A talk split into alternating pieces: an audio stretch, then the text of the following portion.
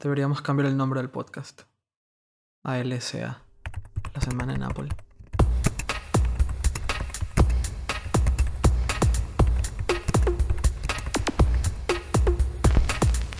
Estamos a dos días después del evento de, Apple.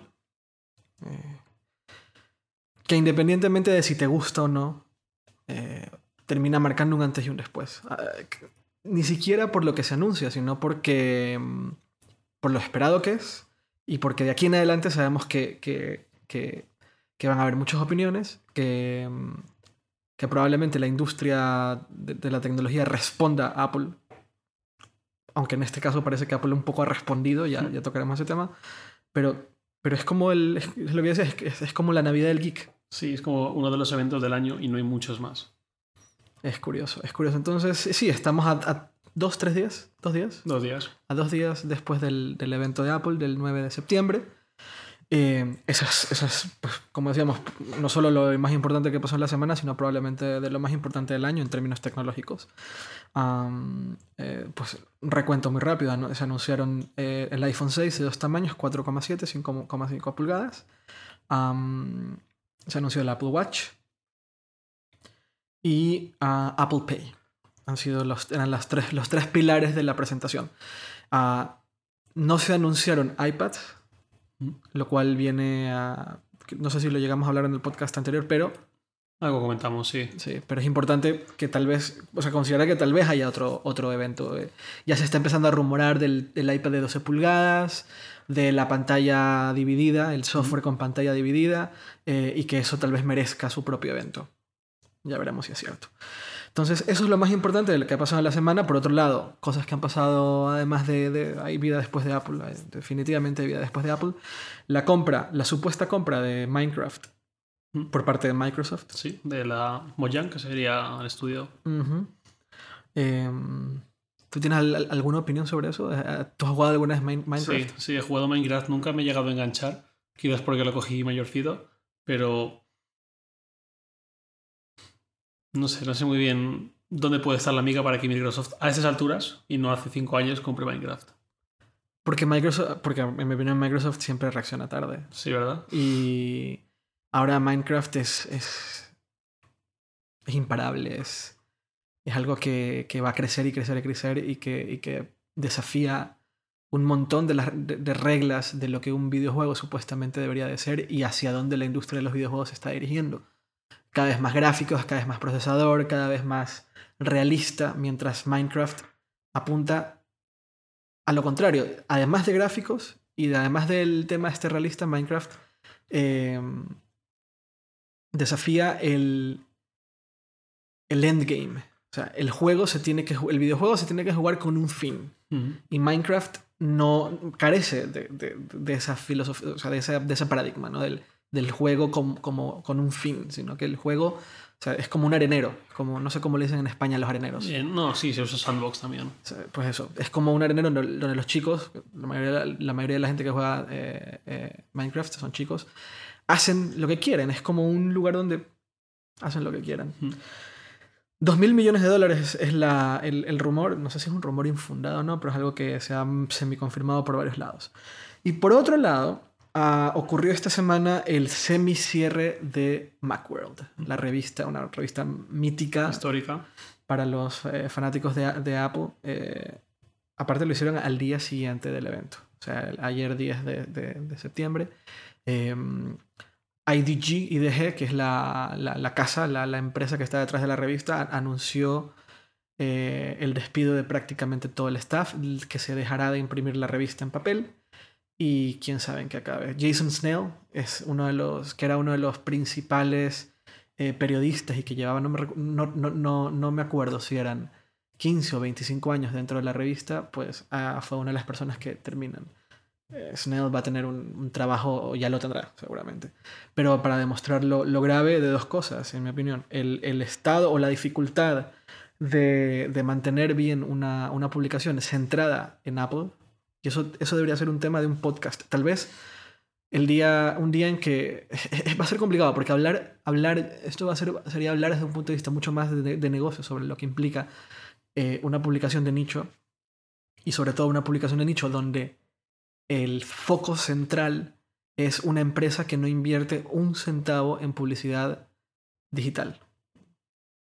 Un centavo es una exageración, pero prácticamente no invierte en publicidad, publicidad digital. Si ustedes se dan cuenta, Apple prácticamente toda su inversión publicitaria eh, radica en, en medios tradicionales. Televisión o, alguna vez periódico. Y alguna alguna, vez- alguna marquesina. Exacto, y en la calle, eso es. Entonces, eh, es complicado, es algo que obviamente aquí tenemos un montón de experiencia por, por Apple Weblog y que eh, entiendo que es, o sea, de hecho, he llegado a hablarlo del tema con algún otro, eh, algún otro medio digital, con algún otro responsable de un medio digital y sí que está esa, esa cuestión.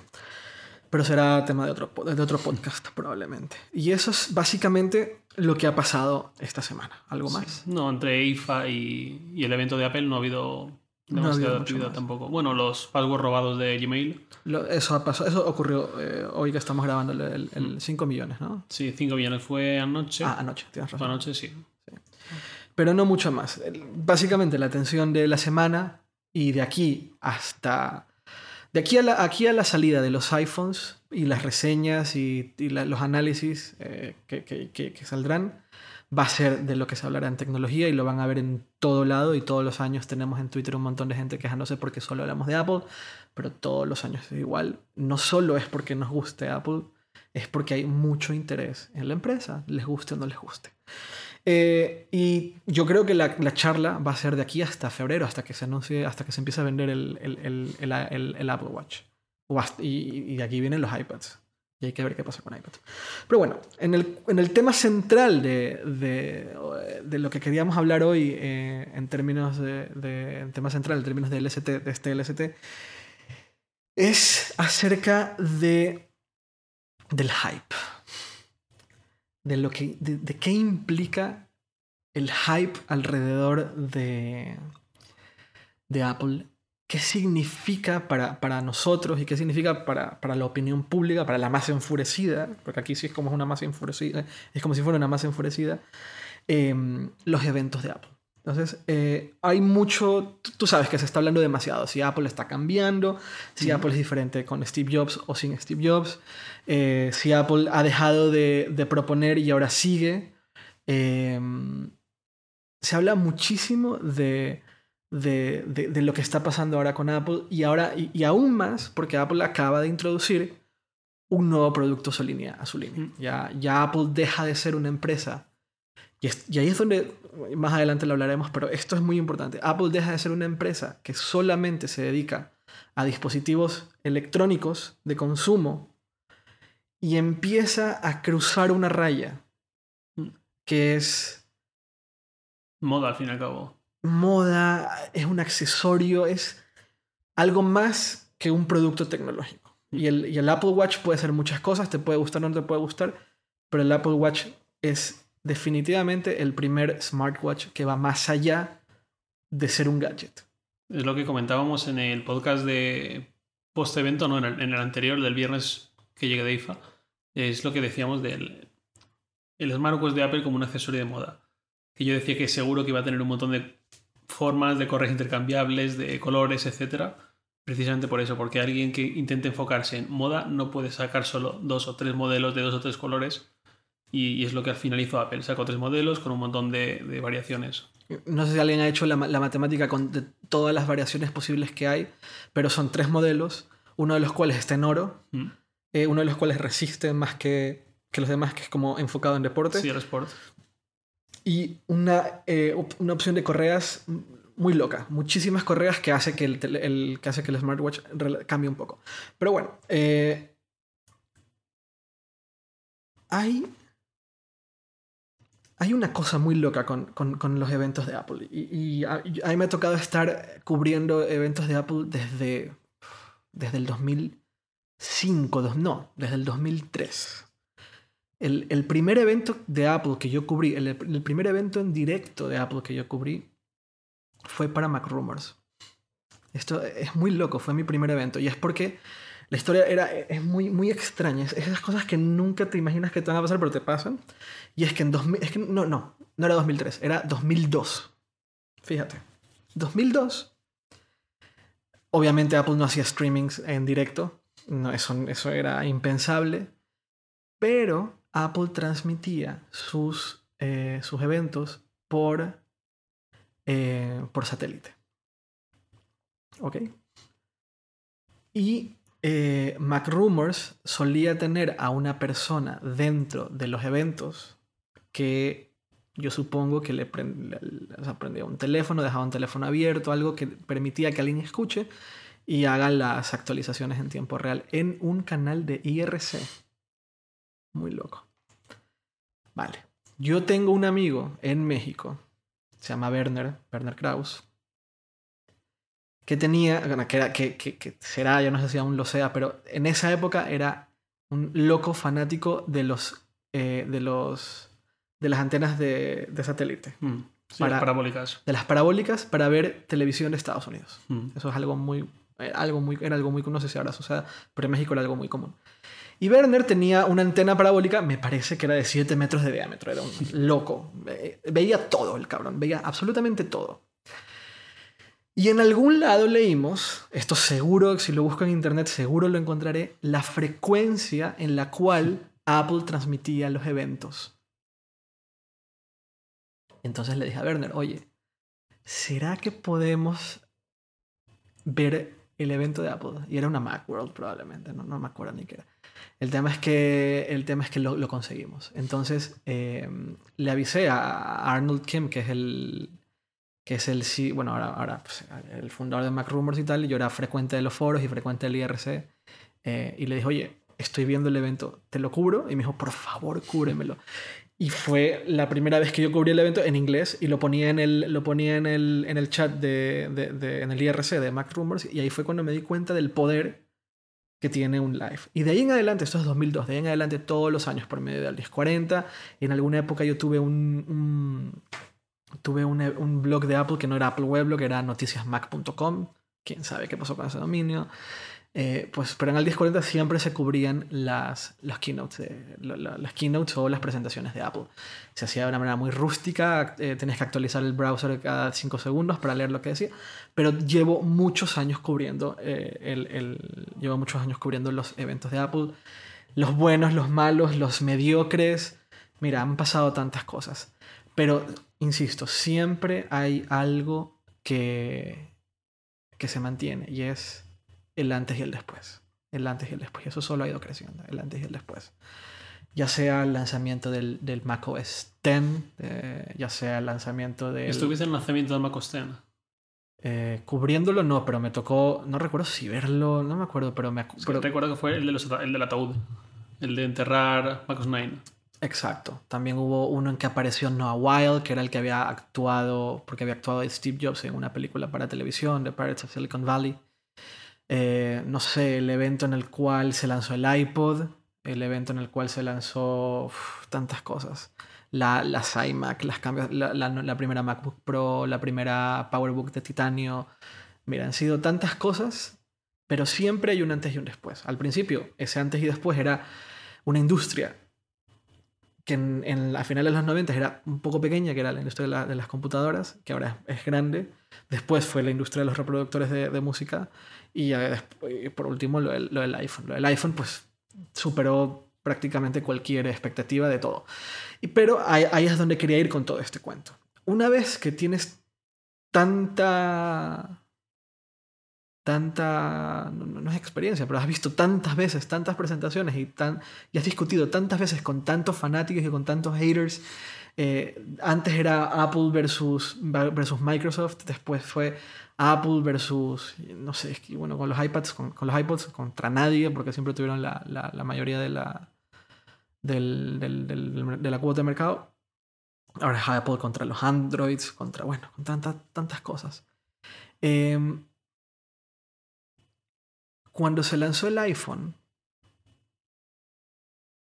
mucha gente se decepcionó. Eh, y a medida que pasaban los días, había aún más decepción con el iPhone. Porque el iPhone no tenía una cámara buena. De hecho, la mayoría de las cámaras de los competidores eran mejores. No tenía 3G. Había que cargarlo todos los días. Y la Palm Pilot o la Pilot, la Treo, la, la Q, el, el BlackBerry, no se tenían que cargar todos los días. Eh, el iPhone se tenía que cargar. De hecho, el primer iPhone se tenía que cargar cada seis horas, creo. Eh, no le podías instalar aplicaciones. No le podías instalar aplicaciones. En, serio, no le podías instalar aplicaciones. Pasó un año. Desde el lanzamiento del primer iPhone hasta el iPhone 3G en que no se podían instalar aplicaciones. No se podía comprar fuera de Estados Unidos. No tenía forma de aumentar memoria. No tenía una micro SD.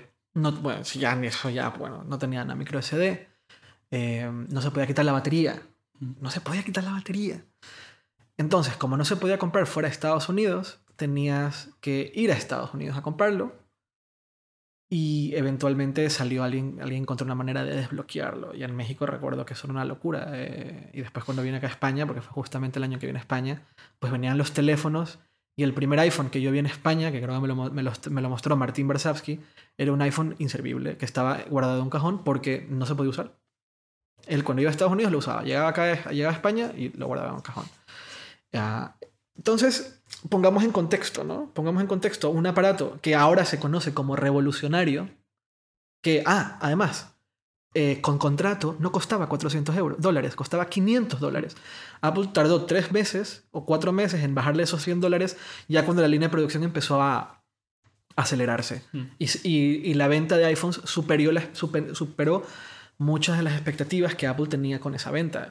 No sé si, no sé si eh, también, tal vez intentaré buscarlo, pero hubo una, creo que esa fue en esa, en esa presentación o fue un poco después, en que Steve Jobs decía que ellos pretendían conseguir el 1% del mercado total de teléfonos mundial.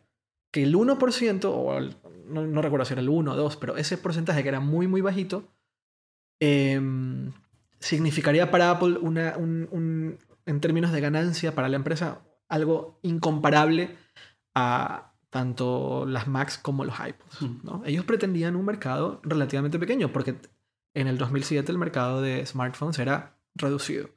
La mayoría eran los feature phones o teléfonos los Nokia de toda la vida. Nokia era el dueño del mercado y el, y el, y el, y el, el, el objetivo a superar mundial, porque, ojo, nuevamente, Apple pretendía competir no sé si recuerdas cuando sale la presentación de Steve Jobs y hace la comparación con otros teléfonos. No hay un Nokia, si no me equivoco. Aunque sí, el Nokia 62. ¿Estaba ahí? Sí. ¿Estás seguro? Sí, había una Palm, una BlackBerry. ¿Y una Q? No, 62 no. No, había una Q, había una Palm y una BlackBerry. Me parece que eran tres. casi, no, había cuatro. Estoy casi seguro que había un Nokia y no recuerdo si es el S62. No, no recuerdo. Mira. Vale, sí que voy a buscarlo nos saltamos eh, protocolos de, de, sonido en podcast y estoy... nunca usamos el ordenador durante el podcast, pero la curiosidad nos pica. Eh, iPhone Keynote. Eh, pero em, vamos a ver, vamos, estamos buscando. Aquí, aquí debe estar. A ver. comparación, sí. Vale, ahí estamos. Mira. sí, una 62, tienes toda la razón. Ok, una Moto Q, una BlackBerry, una Pantreo y una Nokia S62. Y acá supongo que usaron el, el Nokia S62 como una manera de... Eh, teléfonos, estos son teléfonos business phones, o sea, eran teléfonos enfocados, qué loco, en esa época. Se enfocaban, los teléfonos se enfocaban a al trabajo. Pero en mi opinión, el, el, el el, el, objetivo a superar en términos de tecnología era el, el N95. Estaba pensando justo en ese, que no, era casual que ahí hubiera un serie y no el serie en, el 95 que llevaba meses en el mercado en 2006, no llevaba ni un año, y era eh, eh, se abría para los dos lados. Por un lado tenían los botones de reproductor de audio, por otro lado el teclado. multimedia, otro teclado completo, tenía un montón de botones dedicados. La, cámara, 5 megapíxeles. Me acuerdo que en una película sacaron un fragmento grabado con un Nokia 95. Imagínate. Eso lo leí en una revista en papel. Imagínate. mayor. Pues esa era, el, esa era la situación del iPhone en el 2007. Un teléfono que solo se vende en Estados Unidos, que costaba 500 dólares con contrato, que no se le puede instalar una sola aplicación, no existía el App Store y, que, y que tenía una cámara mala que no era 3G, era Edge. Por Dios, era Edge. Esa era la situación del, Nokia, del, del, del iPhone. Con todo lo que ahora nos parece súper obvio que ha sido revolucionario, en ese momento y en esos seis meses entre el, el anuncio y puesta en, mm. puesta en, en, venta, hubo muchísima decepción. Hubo mucha gente diciendo, esto no va a funcionar o no es lo que yo esperaba o no es tan diferente a lo que ya hay en el mercado. De verdad se decía ese tipo de cosas porque claro, era un dispositivo que nunca has usado y que ves un aparato que no tiene un teclado pero que tiene una pantalla grande y ya había aparatos con pantallas grandes eh, táctiles. Con stylus siempre. Siempre con stylus, aunque en esa época, pues insisto, no, teníamos, no terminábamos de entender la importancia del, del, del, del multi... Para mí, el, para mí la clave es el multitouch. El poder usar más de un dedo en la pantalla y el poder manipular objetos con los dedos en la pantalla. Ahí es donde estaba, en mi opinión, gran parte del, del secreto del éxito de la pantalla del, del, del iPhone, que lo tuvo desde, desde el primer momento. Entonces, y todo esto lo digo porque ahora mismo estamos en una situación muy, muy similar con, con, el, con, el, con, el, con el Apple Watch. Es decir, un dispositivo que tiene la supuesta capacidad o posibilidad de ser eh, revolucionario, y lo, esa palabra con cuidado, pero yo estoy escuchando y leyendo a mi alrededor eh, demasiada duda y en algunos casos hasta decepción. Eh, algunos dicen que el iPhone está muy bien, pero que el Apple Watch no propone mucho.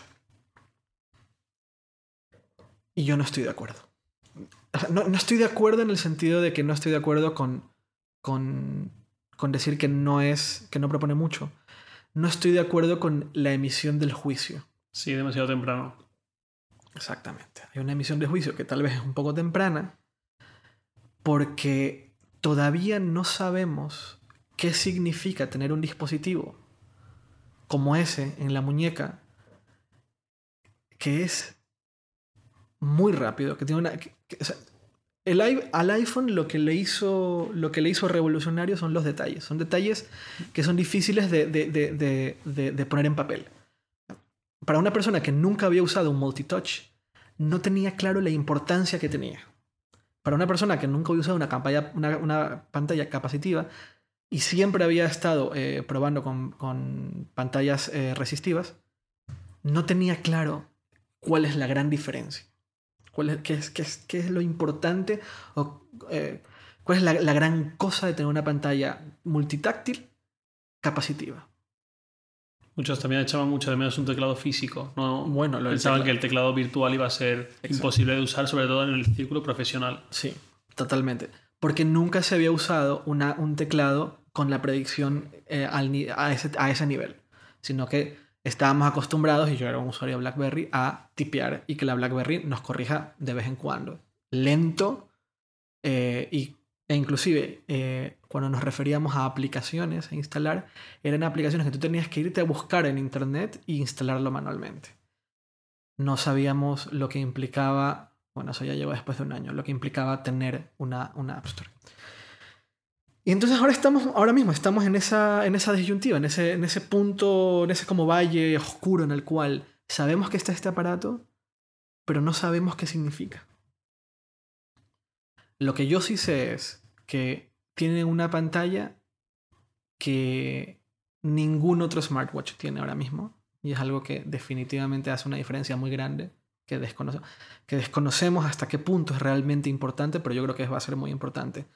Em, hay un artículo que lo tenemos aquí en el guion que me encantó y que lo enlazaremos, que es este, esta reseña del, del, del, Apple Watch desde el punto de vista de un obsesionado a los relojes, mm. eh, de Hodinky que es un blog súper, súper bueno eh, dedicado a relojes, y hace una, hace una reflexión muy grande, eh, muy larga acerca de, del Apple Watch porque él fue invitado al evento. ¿La leíste? Sí. está estructurada, está muy, bien, está muy bien estructurada, muy bien escrita, y además me parece un análisis súper interesante. En primer lugar, porque se nota que está desde el punto de vista de un obsesionado con los relojes y no desde cualquier otro medio lifestyle que no tenga tanto contexto. Y además porque deja conclusiones bastante interesantes que quizás por lo que comentaba del juicio rápido no se nos han ocurrido. Y se me gusta sobre todo eh, entre el, centro y el final del artículo un shot que dice que tiene claro que el Apple Watch es el mejor smartwatch que podemos encontrar ahora mismo en el mercado. Bueno, cuando llegue lo podemos encontrar. de las propuestas que hay, pero todavía no sabe si Apple ha conseguido dar un argumento de peso para que tengamos un smartwatch en la muñeca. Y también hay otra cosa que me llamó la atención de, ese, de esa reseña y es eh, que todo el tiempo, todas las veces que él hablaba de, de, las diferenciaciones o de las, de las cosas que hacían una diferencia real sobre otros smartwatches, era detalles muy difíciles de describir. Por ejemplo, ¿qué tan importante puede ser para un smartwatch una correa? Y él dedicaba párrafos a las correas y la importancia que tiene. De hecho, aquí cuando estábamos en la oficina y estábamos viendo, recuerdo que hubo una discusión sobre las correas y cómo funcionan las correas y por qué son importantes. También eh, hablaba de, de, la corona. De la corona, de cómo funcionaba la corona, de por qué está ahí, de, de del valor que tiene una corona para los, para los, los, los, fanáticos de los, de los relojes, los que usan, les gustan los relojes. Y también habló, y me encantó que haya tocado esto, cómo Apple ha hecho un, homenaje al reloj original, entre comillas. Mm. El reloj original es la sombra del sol eh, a, un, palito en la Tierra. Mm. Y cómo Apple ha... Eh, no, no, sé qué palabra usar, pero cómo Apple ha reconocido la importancia de los astros en el tiempo. Los astros, el sol y la luna mm. en, el tiempo, en la manera en la cual hemos medido el tiempo. Porque está ahí, de hecho en la presentación fue de las primeras cosas que se menciona. ¿no? Y... Y el, fondo de pantalla además por defecto es la luna. los pequeños detalles que al final siempre cuida Apple. Exactamente. Em, otra cosa que mencionaba, mencionaba y que me gustó mucho es que no hay ningún reloj analógico, un reloj tradicional de toda la vida, de 350 dólares, que se llegue a acercar al nivel de calidad de construcción de un, eh, de un Apple Watch. Y eso es muy importante, es muy, muy importante, porque eh, la cantidad de tecnología que tiene, que tiene el teléfono, que tiene el, reloj, va, es mucho más que 350 dólares. Y de lo que conocemos, porque Hemos visto que tiene un procesador que es el S1, no sabemos si tiene memoria, no sabemos cuánta memoria tiene, no sabemos la capacidad. Lo que sí sé es que es una pantalla que de cual... no es casualidad que todas las formas de mostrar el reloj empezaban con una vista casi plana del teléfono y poquito a poquito se va poniendo de frente. Es para que te des cuenta de la importancia que tiene esa pantalla en que puedes mirar lo que dice independientemente del ángulo en el que está. que, el ángulo de visión es, al final, sí es súper importante. En un smartphone a mí me obsesiona, pero en un smartphone no es tan importante, porque siempre está viendo de frente. Claro. Pero en un reloj es... Es vital. Y es, es un detalle poco... que es difícil de describir, pero que definitivamente va a marcar una diferencia en cómo un smartwatch debe de ser. Ah, entonces, piensas en todas esas, eh, todos esos elementos. Eh, pero la discusión se suele limitar a la batería, y la entiendo porque la, batería para mí es, también es radicalmente importante. La batería si es eh, resistente al agua. No se habla de, de, otra cosa que Apple tiene, que Apple maneja maravillosamente bien, y es el ecosistema de aplicaciones.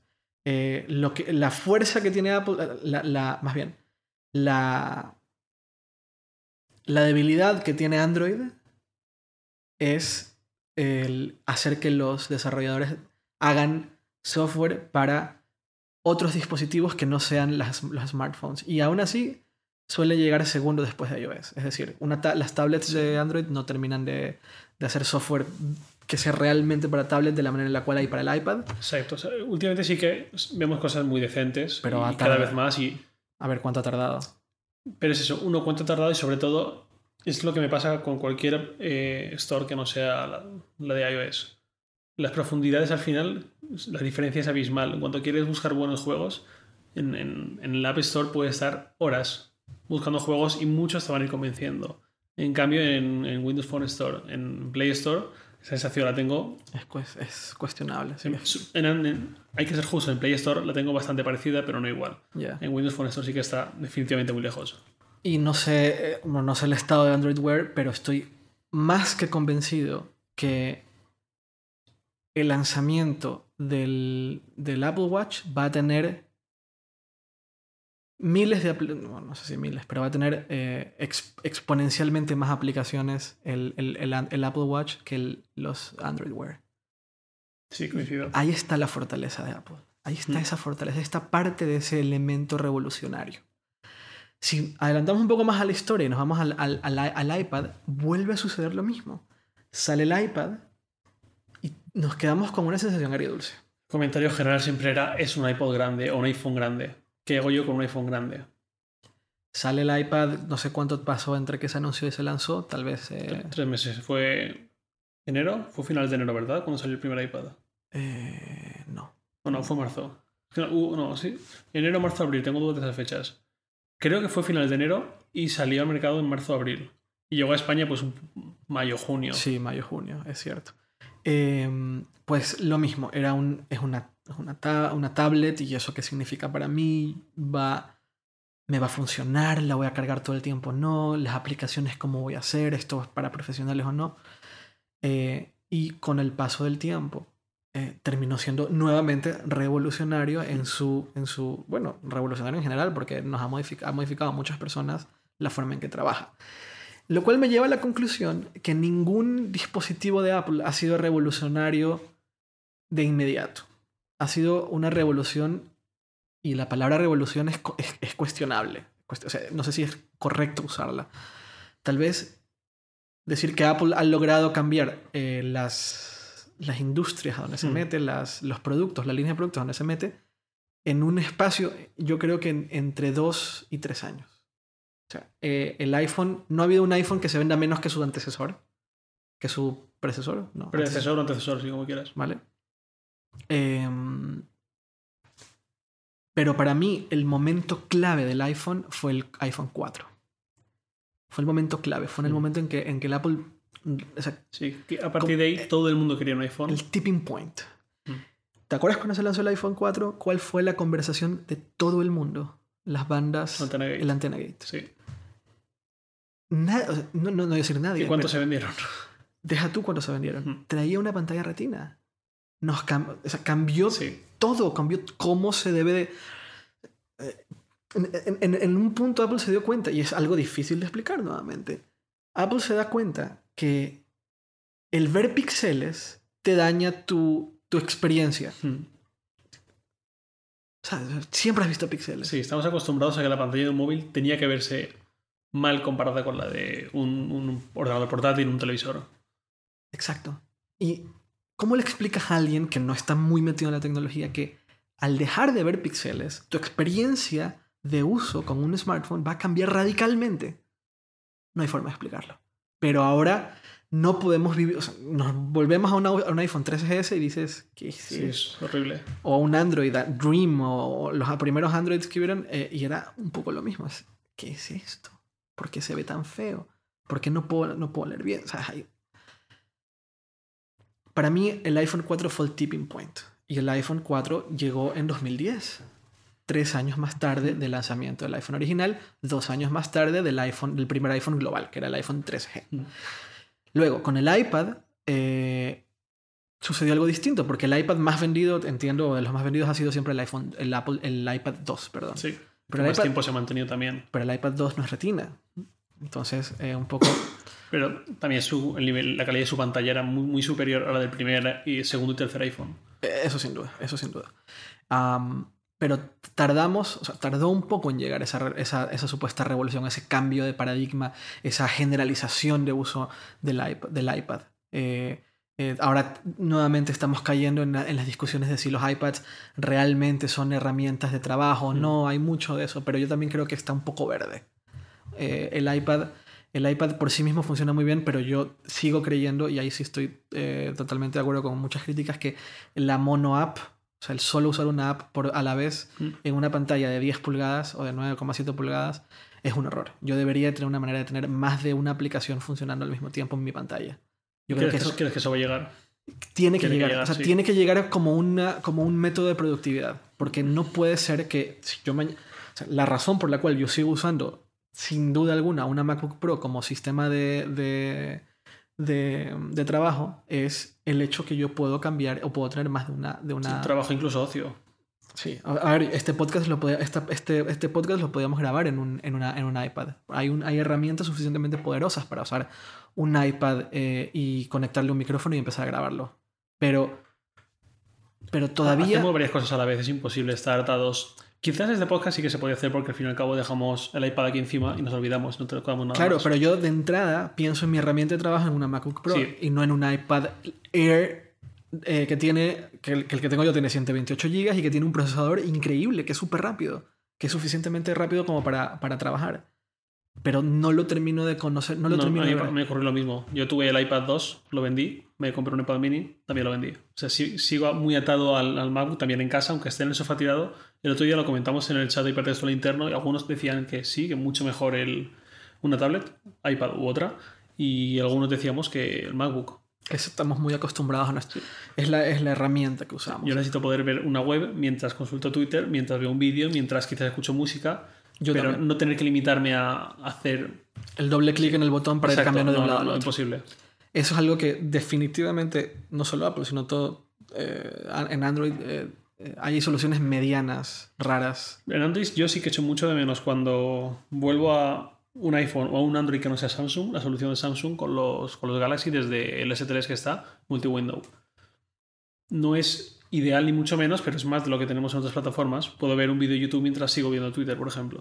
Pues ahí yo creo que hay una. un- un- hay mucha. Hay mucho camino por recorrer en los, en los iPads. Pero hoy consideramos al iPad el, el- el- el dispositivo que cambió y que reinició la, la industria de las tablets.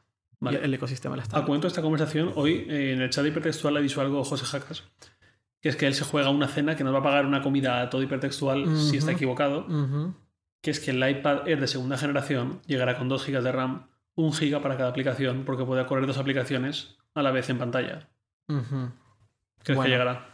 Tal cual así. No sé si cree, no sé si no sé si llegará tal cual así, pero me encantaría. Me, me parecería una solución bastante elegante y bastante interesante. Me gustaría ver la, la- la- la solución gráfica.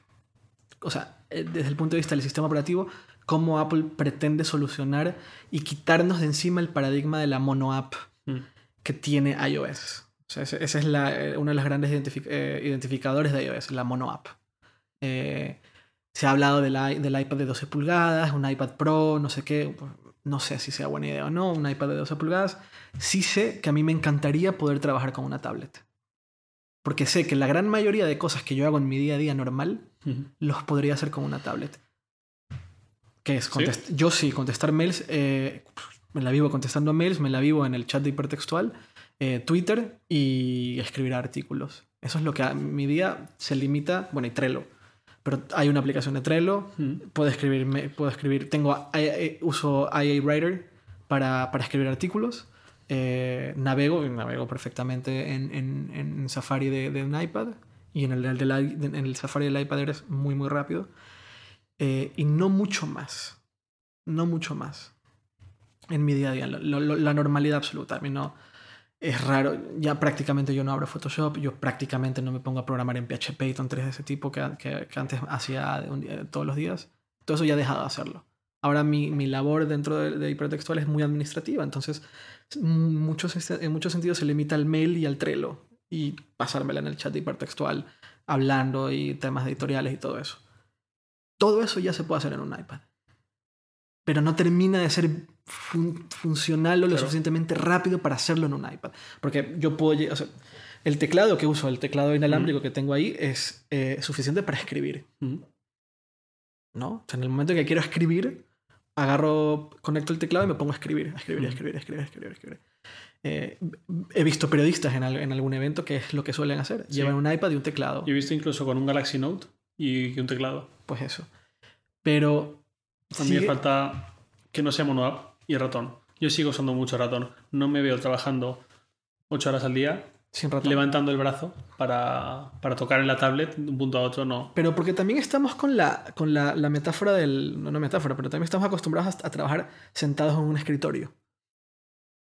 ¿No? ¿No quieres comprar sofás o No, hamacas? no, no. Pues no sé, imagínate que no tengamos que estar sentados en un escritorio. Para escribir sí, Mm. evidentemente. Te vas a escribir eh, y te buscas una base que te permita echarte en un sofá a escribir, que, Mm. que es más cómodo que estar en un escritorio ocho horas. Eh, pero estamos demasiado acostumbrados a la, a la dinámica de trabajo del escritorio. ¿Qué pasa si de repente tenemos una tablet lo suficientemente poderosa para usarla de trabajo y ya no necesitemos un escritorio? Bueno, es que nosotros estamos hablando todo el rato de Apple, pero por ejemplo, la Surface podría ser una solución. Pero es Windows 8. Sí, yo lo que estaba pensando, yo no, no puedo usar Windows. Yo, o sea, no, yo Windows 8 con la yo no- pena y lo siento, pero no. no Me puedo. encantaría ser capaz de trabajar constantemente con Windows, pero me he acostumbrado a, a usar Mac y no puedo salir de ahí. Es decir, no estoy cómodo. ¿Y no te parece un poco pesada ¿El qué? el Surface? Mm, bueno, acostumbrado a un quizás sí, pero cuando salió me pareció una solución atractiva. Sobre, todo, sobre todo la Pro. Poder decir, es que tengo un formato tablet en el que puedo correr Diablo 3. Claro, claro. Pero, pero, pero, pero no vas a correr Diablo 3. O sea, no sé. En papel, la Surface me parece increíble. Eh, cada vez que veo a alguien usar una Surface, eh, eh, veo su frustración. Pues Windows 8, tienes que levantar la mano hacia la pantalla para tocar, o el mouse y no sabes cuál de los dos usar. Es poco elegante. Es una solución, es un parche. Mm. Yo no quiero parches. Yo quiero un sistema operativo que me deje trabajar en una tablet. Me encantaría. Para mí sería lo ideal. Porque sería el gran, gran, gran, gran, gran cambio. La gran revolución. Ahí es donde, en mi opinión, está la gran revolución. El lograr dejar de usar el escritorio para trabajar. Hay quien lo hace. Y con lo que hay ahora ya lo hace. Y con lo que hay, de hecho, con el iPad 2 ya lo hacía. Imagínate que Pero- mañana no tengamos que tener. Bueno, diseño y desarrollo sin duda. Sí, sí. Vale. Pero imagínate que mañana tengamos que tener escritorios donde estamos sentados mirando una pantalla grande todo el día, sino que podamos estar echados en sofás, en puffs, trabajando de pie, caminando de arriba abajo, con un dispositivo que nos permita o tenerlo, llevarlo de arriba abajo con la mano o sentarte a trabajar con él y que, sea, y que a nivel hardware ya es lo suficientemente poderoso. El, el A7 del iPad Air es muy rápido. Es muy, muy rápido. Es, es más rápido que, que, que, que una MacBook Air del 2009. Ya es, ya es rápida. Pero no tenemos el sistema operativo que nos permita trabajar de esa manera a nivel profesional. Falta eso. Y ahí es donde yo creo que está ese punto en el cual eh, las tablets van a pasar de ser la mitad entre el smartphone y la, y la Mac o el, o el portátil a no más eh, portátiles. Esta visión que en algún momento creo que Steve Jobs mencionó, que sé que se comparten por muchas compañías y que no es algo que Steve Jobs haya propuesto necesariamente. Microsoft ya tenía la idea de hacer algo así hace mucho tiempo. La, la implementación era malísima, la de las tablets de antes, pero ya tenían la visión. Esa visión ya estaba ahí. Pero era una visión radicalmente distinta porque aunque el form factor fuera muy parecido, el de una tableta, su nombre con una pantalla táctil que todo el frontal o casi, tenía un sistema operativo de escritorio. Tenía Claro, claro. Windows XP. Ahí es donde la implementación está mala. O sea, tienes la visión de hacer que las personas tengan una tablet y ya no tengan que estar sentadas con un teclado y un ratón que ya suena hasta viejo, Mm. pero la implementación La, era... la interfaz de Windows XP no, no está ni muchísimo menos adecuada para pulsar con un pulgar. Exactamente. Y ahí es donde a mí me... me- me- me- o sea, yo espero con muchas ansias ese momento. El momento en el cual logremos hacer... eh, se logre hacer que un sistema operativo te permita dejar de usar el portátil. Y el portátil se va a usar para cosas, para otras cosas. O sea, editar un video, eh, editar, eh, editar este podcast, lo veo complicado hacerlo desde, un, desde, una, desde una tablet. Tal vez la se encuentre una interfaz que lo permita también. Pero hay muchas, muchas actividades en el día a día que ya no requieren más, que ya no deberían de requerir más. Un teclado definitivamente es necesario porque necesitas sentir las teclas para saber dónde Mm. escribes. Pero tendría, me encantaría que llegara a eso. Entonces, y eso me lleva ahora al, al Apple Watch, ¿no?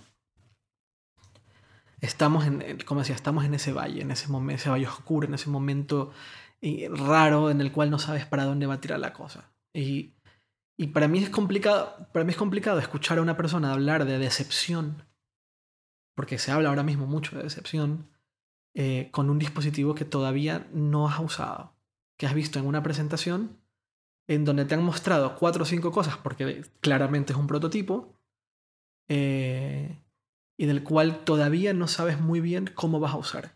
y cómo vas a usarlo lo responderán en gran parte los desarrolladores, que a su vez responden a usos que la gente busca.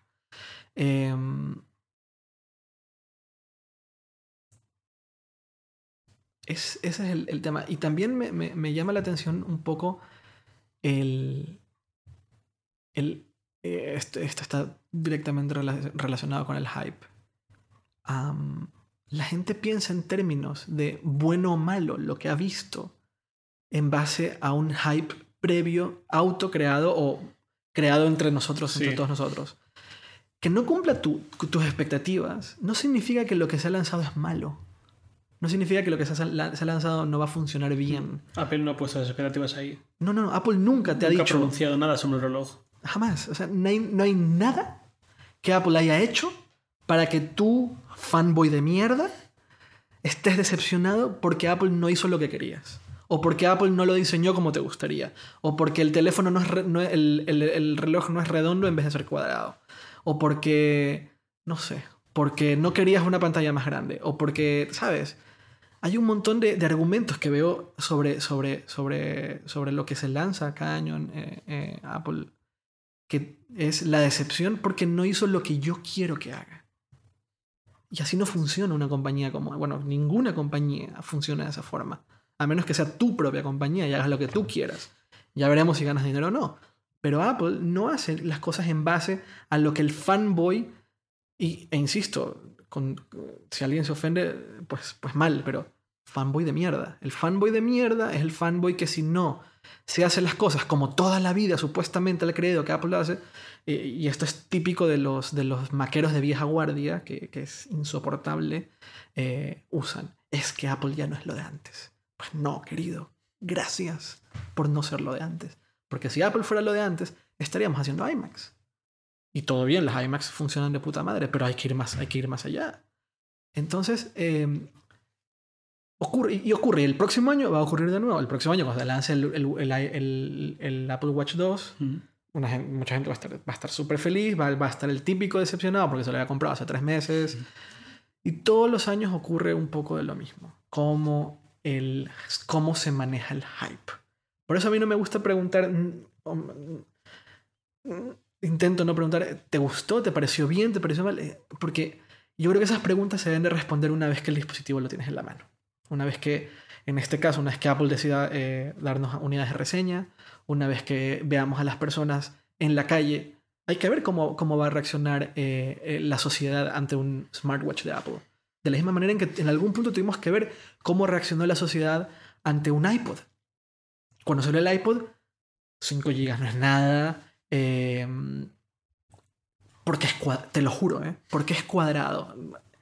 El form factor eh, al que estaba la sociedad habituada en un dispositivo de música portátil era redondo, era el Discman.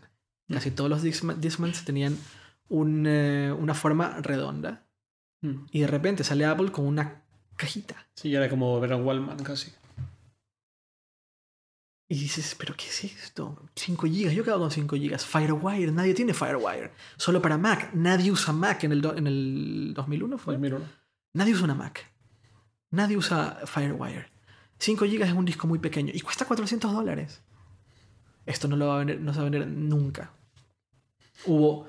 El primer iPod no se vendió tanto. El segundo iPod tampoco. Me parece que fue el tercero el que ya tenía. No recuerdo cuál fue el que tenía eh, USB y tenía había iTunes para, para Windows. 2003 sacaron iTunes para Windows. Pues fíjate, dos años en los cuales Apple maduró el producto hasta llegar al punto en el cual nadie le podía competir. Pero tardó dos años en hacerse. Y además pasó también lo mismo con el, el tema de moda, tema de. a otra escala. Pero Apple fue el primero que se le ocurrió poner auriculares blancos en vez de los típicos negros feotes, que era lo que daban por defecto casi todo el mundo. Y tenían un elemento viral. No sé, no sé si lo has pensado. Porque a medida... Yo me... Oh, el fanboy aquí. Yo fui y me compré, ah, no solo eso, sino que justamente el día del lanzamiento del iPod teníamos una amiga en New York, me parece. Y dijimos, corre a comprar un iPhone, un, un iPod ya. Y salió corriendo a comprar un iPod y eh, al día siguiente teníamos un iPod en, en la mesa. Eh, en la FEO, en esa época trabajaba en Noise Lab. Eh, Héctor Mijangos y yo teníamos un iPod en la mesa. Eh, Y cuando iba por la calle y llegaba a ver a una persona con auriculares blancos, Sí, me acuerdo. era, En el metro me ocurría lo mismo. era, es claro, esto de Sí. tú y yo sabemos, Sí, era la complicidad. ¿sabes? Y la gente empieza a identificar este dispositivo un poco caro, un poco eh, aspiracional, bonito, distinto, con yo quiero eso. Sí. Y si tú tienes auriculares blancos, significa que tú lo tienes. Y yo lo quiero. Y empezó a crecer, se convirtió en algo medio viral. Sí, y Apple que se dio cuenta hizo las famosas campañas con las siluetas. Y los auriculares, auriculares blancos exacto, colgando. Exacto, exacto. Pero cuando se lanzó el iPod, eh, hay un artículo muy famoso en, en Slashdot, que Slashdot era como el blog en esa época, que decía, eh, el, el founder de, de Slashdot decía, esto no va a funcionar, esto es una mierda.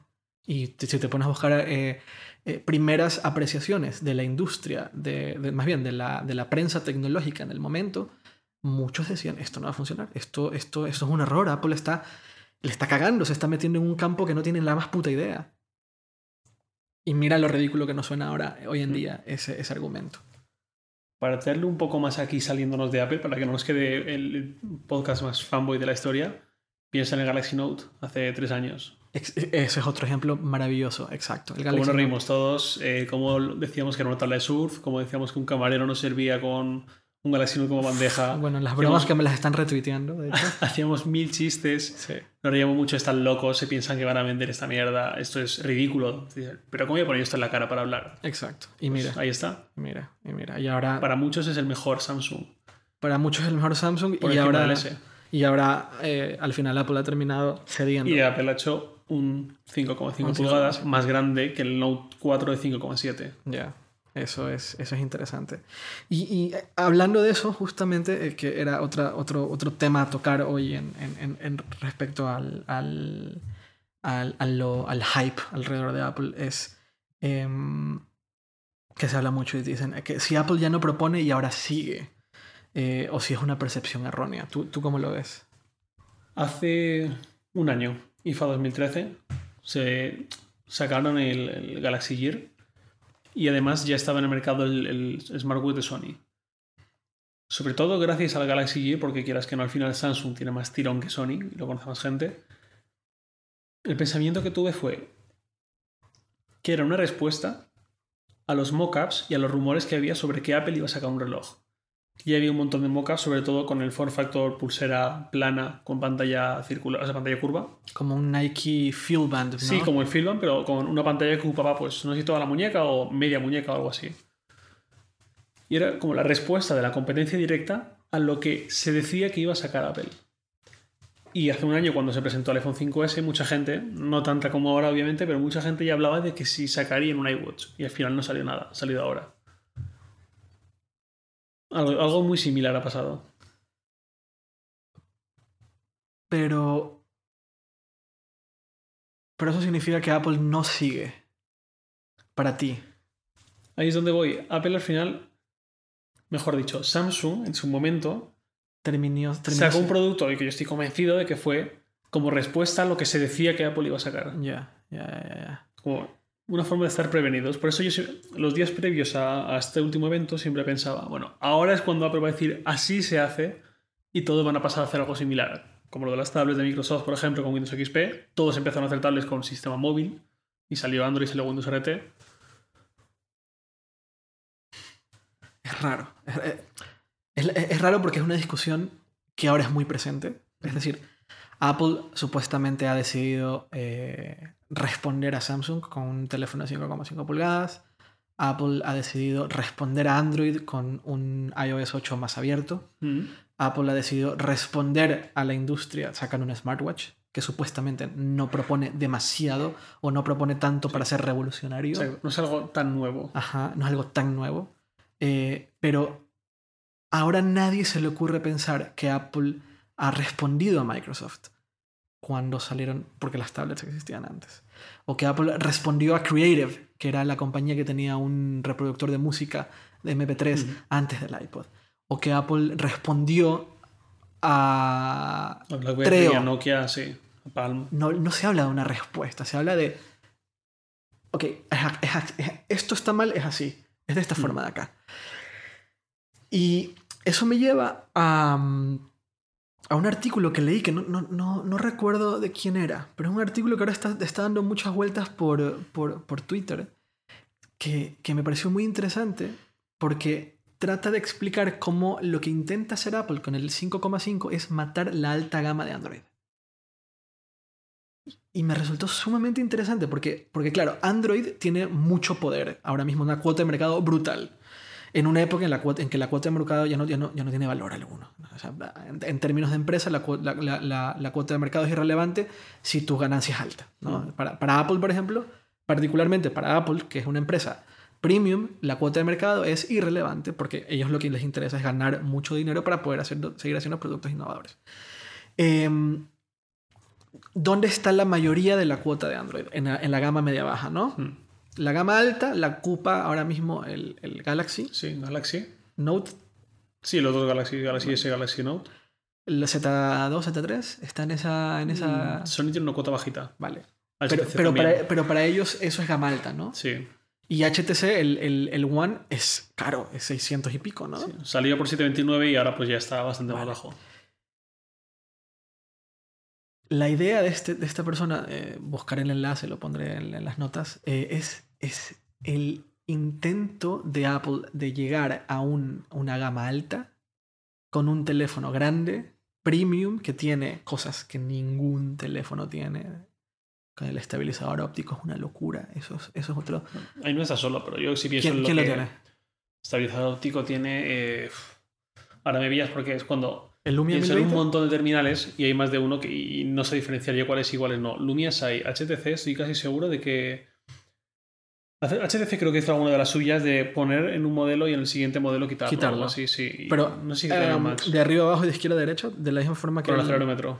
¿Sí? Sí, sí tienen... Hay varios que tienen... Bueno, empezó por el Lumia 920 y la presentación aquella famosa y la trampa. Tenía... ¿Te Es- acuerdas de la trampa que hicieron? Sí, no, no, bueno, mm, sí, sí, sí, sí, claro que me acuerdo. Pero tenía estabilizador óptico. Sí, tenía estabilizador óptico. Pues fíjate. eh, pues un teléfono con ese, ese tipo de características muy avanzado que, mm, que le haga repensar a una persona que termina comprándose un teléfono Android por- de pantalla grande premium eh, porque no hay, una, no hay una contraparte en iOS. Hmm. Eh, Yo conozco gente así, de hecho. Sí, Yo conozco también. gente que eh, le gusta comprar el teléfono más de gama más alta y que muchas veces me preguntaban, oye, ¿cuándo va a salir un iPhone de pantalla grande? Hace, hace un año y medio le decía, eso nunca va a suceder. Eh, hace un año dije, bueno, pues parece que aquí hay algo y hace seis meses. no, espérate seis meses. Tiene y que sale. pasar, sí o sí. Sí.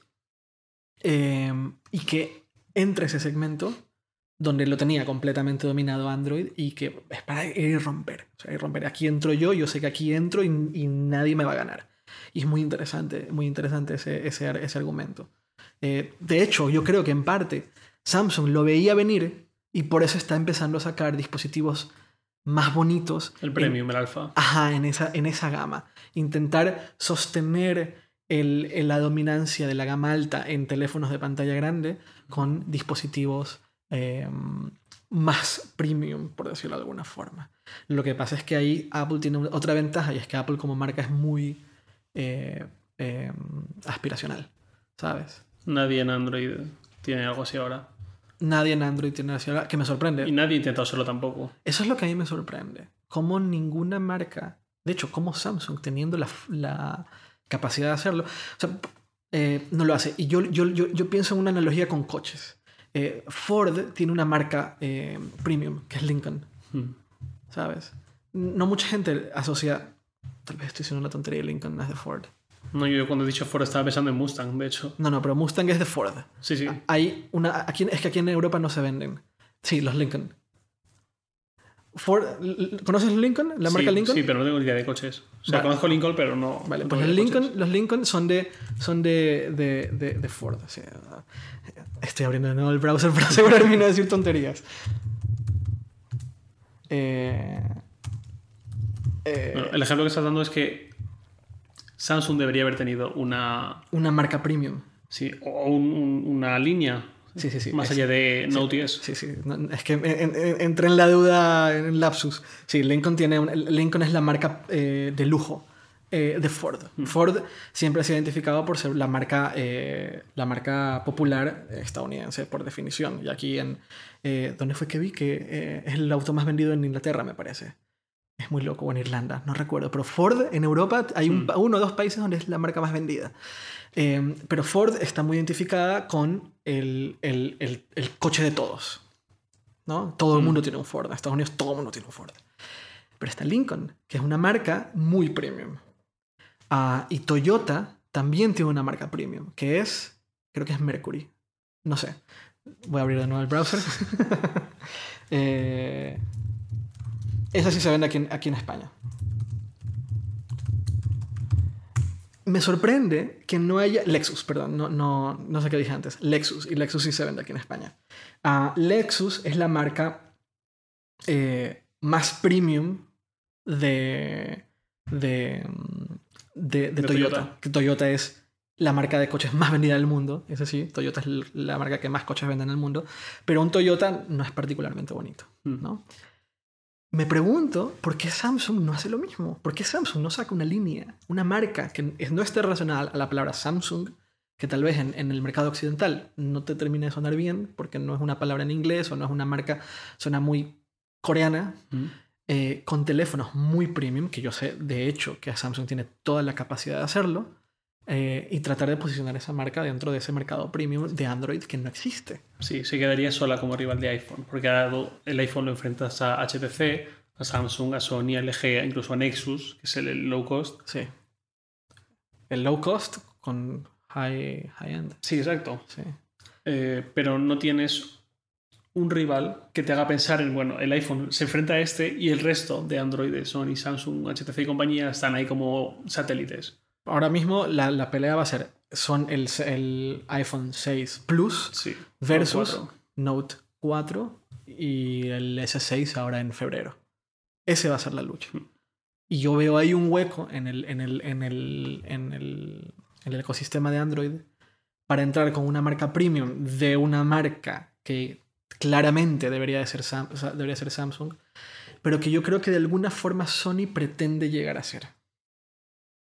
Porque Sony, Sony fue, el, Sony fue el, Apple de los 80s. Y Sony era aspiracional, todo el mundo quería tener un Sony, todo el mundo tenía algo con Sony.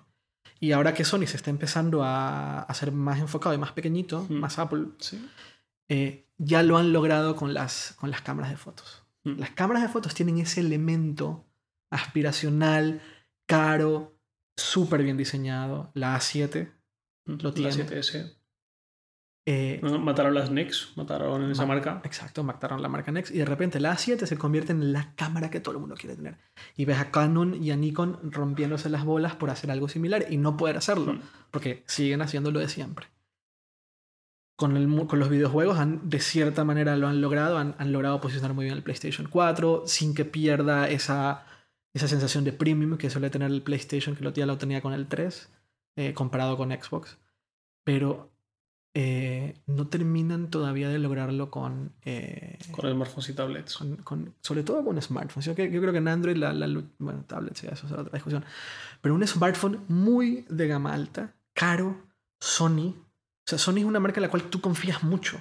Mm. O sea, sabes que si agarras un Sony, tienes un Sony en la mano, sabes que es bueno, sabes que es de calidad, sabes que, es, que no es plástico. Debería ser. Bueno, es, es lo porque que... podemos pensar en las pantallas de los últimos dos años, en las cámaras de los últimos dos años. Pues es lo que debería de transmitir. Es lo que, al menos es lo que transmite. Mm. No sé si el producto en sí mismo cumple la expectativa o no.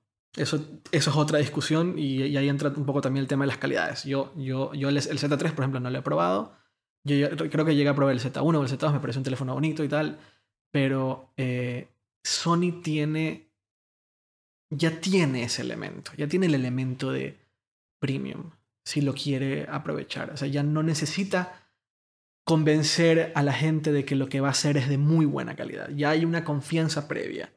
De la misma manera en la que la gente compra un televisor Sony por default, o sea, es Sony, venga. O audífonos, eh, cascos, Sony, son buenos, venga.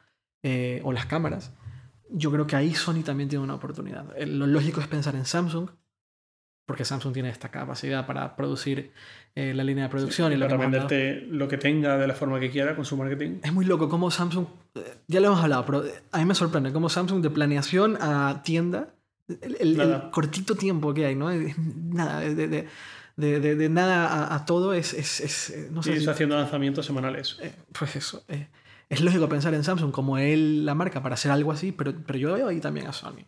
Y yo veo, eh, yo veo un problema para Android con, con el 5.5, con el, con el iPhone 6 5.5, el, bueno, iPhone 6 Plus.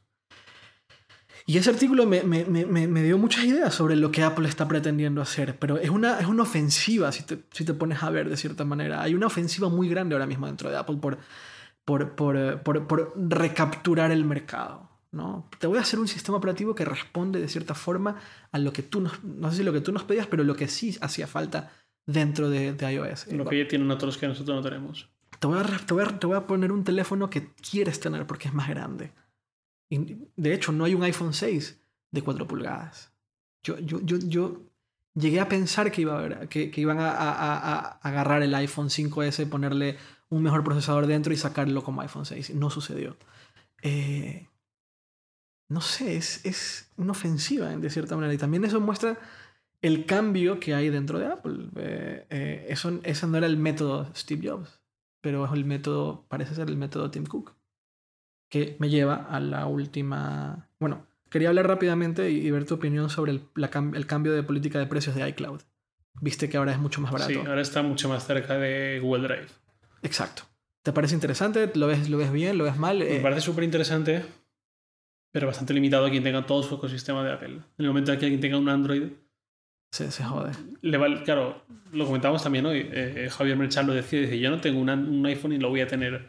Aunque tenga un Mac, me voy a seguir cogiendo Google Drive Ujú. o Dropbox si quieres, pero, Pero, pero es una elección de ecosistema, en teoría, ¿no? O sea, tú yo, yo pago por Drive. eh, pero ahora con esto de, con esto de iCloud me lo, me lo voy a replantear. O sea, también, es que también yo tengo casi toda mi, mi- todas mis herramientas las tengo en Google. Pero herramientas en Google Hardware de Apple. sí, exacto. Es raro. Pero es que Apple sigue sin tener, tiene el mismo problema que Dropbox. Sigue sin tener herramientas, bueno, Pages y Numbers. No lo veo muy colaborativo, no de la manera en la cual funciona no, ni Google. Drive, tampoco. ¿Sabes? Pero a mí también me parece interesante y, y a diferencia de lo que ha hecho Google y a diferencia de lo que hizo Dropbox, es algo que ni siquiera se mencionó durante la presentación. O sí, según yo no. Mm, No Ya. recuerdo. La presentación entre que leíamos a trozos y estábamos Sí, cubriéndola, pues yo hace Gracias. tiempo que no doy presentaciones completas. No, no, gracias Apple. Ustedes son, son maravillosos, de verdad. Eh, y por último, eh, a, a lo que iba era Tim Cook. Hmm. ¿Cómo ves a Tim Cook? Era una incógnita, ¿no? Cuando llegó después de Jobs y todo el mundo pensaba, bueno, ya no es un líder carismático, ya, ya no es el líder súper centralista, sino que es un gestor que delega. Ese era la- el arquetipo que se tenía de, de Cook. En las keynotes y en los eventos se ha visto que es eso, que antes Jobs acaparaba la atención, era él quien hacía todos los discursos, era él quien, cuando buscas cualquier presentación de producto de Apple, siempre está él en el escenario. Y ahora Cook, en cambio, se esconde bastante, da paso a otros, pero bueno, también me llamó la atención ahí que Federici no salió. No, porque no se habla de software prácticamente. Sí, pero Federici teniendo Tan- todo el carisma que tiene, Es que eso también la llama- aceptación tan grande que tuvo Sí. en, en junio en la conferencia de desarrolladores, Sí, sí, sí. me resultó extraño que no lo sacaran para nada. Hubo una mención al final, ¿no? Mm. Mencionó a Craig, eh, eh, lo mencionó como lo agradeció. Pero es cierto, yo creo que él, él fue quien ah, salió eh, eh, en, en, en Quartz. No sé si llegaste a ver el, el artículo que ponía eh, el número de veces que, le, que se reían con cada presentador de no, Apple. no lo he visto. Pues es muy gracioso porque compara a todos los presentadores, o sea, todos los que salían en escenario de Apple Mm. post-Jobs, quién es el que más risas se ha llevado. Y con diferencia, pero abismal, era, era Federighi. claro, que carisma incomparable. Exacto. Y mm, me parece una respuesta interesante como showman Mm. Dentro de Apple. Con otro Eh, estilo, muy distinto. Ajá, sí, sí, totalmente sarcástico y eso me parece maravilloso, que creo que de hecho en la industria hace falta más sarcasmo. Pero eh, no me gustó nada lo que hizo Tim Cook al final de la... De la Con de la- Bono. Nada, nada, nada. Eso es tan, en mi opinión, es tan poco Apple el, esa sobreactuación poco natural, eh, rara, como de... Sí, como muy forzado. ¿Qué está No, no es lo que... Pero esa, pero esa cosa que, que vimos es algo que yo llevo notando dentro de... Esto, esto- Tim Cook es lo más alto de, de Apple, pero cuando vas a las presentaciones de Apple, cuando tienes que ir aquí a Apple Madrid a recoger iPhones y tener que escuchar durante media hora a, a los, a los lacayos, no sé, no sé, es, es, es- feo decir lacayos, pero no, no- no está bien. Empleados. A los, no, sí, pero es que siempre. Yo, yo los llamo. Para mí son como interactuar con un robot. Es muy feo, es muy feo. Yo, es una crítica que yo siempre he tenido con Apple que, que, que tal vez no está bien hacerla pública porque al final es el trato que tienen con, la, con los medios, con la prensa. Pero, pero, pero sí, o sea, vas a donde. Vas a. Vas a. Fíjate lo que hacemos. El- Tú lo has visto, creo que lo hacíamos. El año pasado lo hicimos. Fui a recoger el, el iPhone 5S Mm. y un poco traté de memorizar las cosas que me decían y los chistes que me hacían y cuándo entraba una broma o cuándo eh, porque me lo presentaban dos personas. Cuándo entraba uno y cuándo entraba el otro. Llegué y le dije a Carlos vale fue así así así así así así pasó esto esto esto esto y esto vale Carlos fue a los dos tres días a recoger el iPhone y era eh, guion estudiado o sea era exactamente igual luego cuando fui a recoger el iPad el iPad mini el iPad Air y el iPad mini, eh, le dije a Carlos, así, así, así, así, así, Carlos me dijo, tal cual. Luego, cuando vas a las presentaciones de Apple, cuando te llevan de viaje, eh, todo también es súper robótico, todo es súper robótico. Cuadriculado ensayado. Ajá, recontra ensayado y recontra... eh, no hay manera alguna que puedas hacer algo que no estaba previamente planeado por ellos. Si vas a tomarle una foto al iPhone y la tomas de una manera en la cual a ellos no les gusta, te lo hacen saber y no te dejan tomar la foto. Si estás grabando video y alguna de las personas que sostiene el iPhone y que te está explicando cómo funciona eh, está hablando, no te dejan grabar el video. Tienes que parar el video y, y grabarlo sin audio. ¿Por qué? Porque la voz oficial de Apple solamente es el tipo que presentó hace un rato. Eh, que este año lo, lo han cambiado, de hecho. Este año sí han dejado que hablen, pero no sé por qué, pero han, han dejado. Eh, y hay un montón de detalles muy extraños de una empresa que es excesivamente metódica, pero que nunca llegaba a lo público. Cuando Steve Jobs salía al escenario, ese, esa, esa forma tan metódica de actuar se perdía en un eh, por un showman que con Federici, Federici también se puede llegar a, a Sí, perder Te hace creer que es natural. lo han ensayado dos semanas, lo sabes, saben que esto está ensayado y reensayado, pero se pierde. Y yo siento que esa roboticidad de Apple está empezando a llegar, se nota en, se nota en Tim Cook Mm. y se notó con Bono, porque eso era claramente actuado, Y- Ensayado. pero, pero poco ensayado. Yo creo que se ensayó una vez, porque Bono, estoy convencido, o sea, YouTube, YouTube estoy convencido que no se va a poner en ese escenario a ensayar con Tim Cook toda la presentación una y otra vez, sino que deben de haber hecho un ensayo de una vez antes, en ese momento, y por Dios, sale- es- es- fue, dijo de Fue- feo. fue muy feo, fue muy, muy feo. Y ahí es donde eh, esa parte de Apple a mí me, me, me descoloca. Parte de la magia de Apple era la forma que tenía de comunicar Jobs. Exacto. Y es algo que se pierde con Cook. Exacto. Pero me, me descoloca y cada año me descoloca más. Cada año que me toca tener que lidiar con la empresa desde el punto de vista de un periodista, que es lo que me toca hacer a mí, en el caso de las presentaciones, de las presentaciones, cada vez me veo más descolocado ante el tener que lidiar con robots. No lo entiendo. No lo entiendo porque, a ver, por otro lado, es, una empresa, es la empresa que mejor te trata en un viaje, es la empresa que más atención te pone casi que de manera individual, pero mm, a mí me descoloca un poco. Sobre eso, yo, por lo que decías al principio, yo sí que soy partidario de hacer públicas las relaciones con la prensa, con las marcas, todo esto. Ajá. Y sobre lo de la robotización, pienso sobre todo en Samsung. Que yo estuve en, en IFA con Samsung, estuve en Mobile del año, de este año también con Samsung. Y eso sí que es verdadera robotización. Robotización, eh, la- la- las puestas en escena, las presentaciones. La, la relación con, con ellos, con lo que es gente de la marca, gente de la.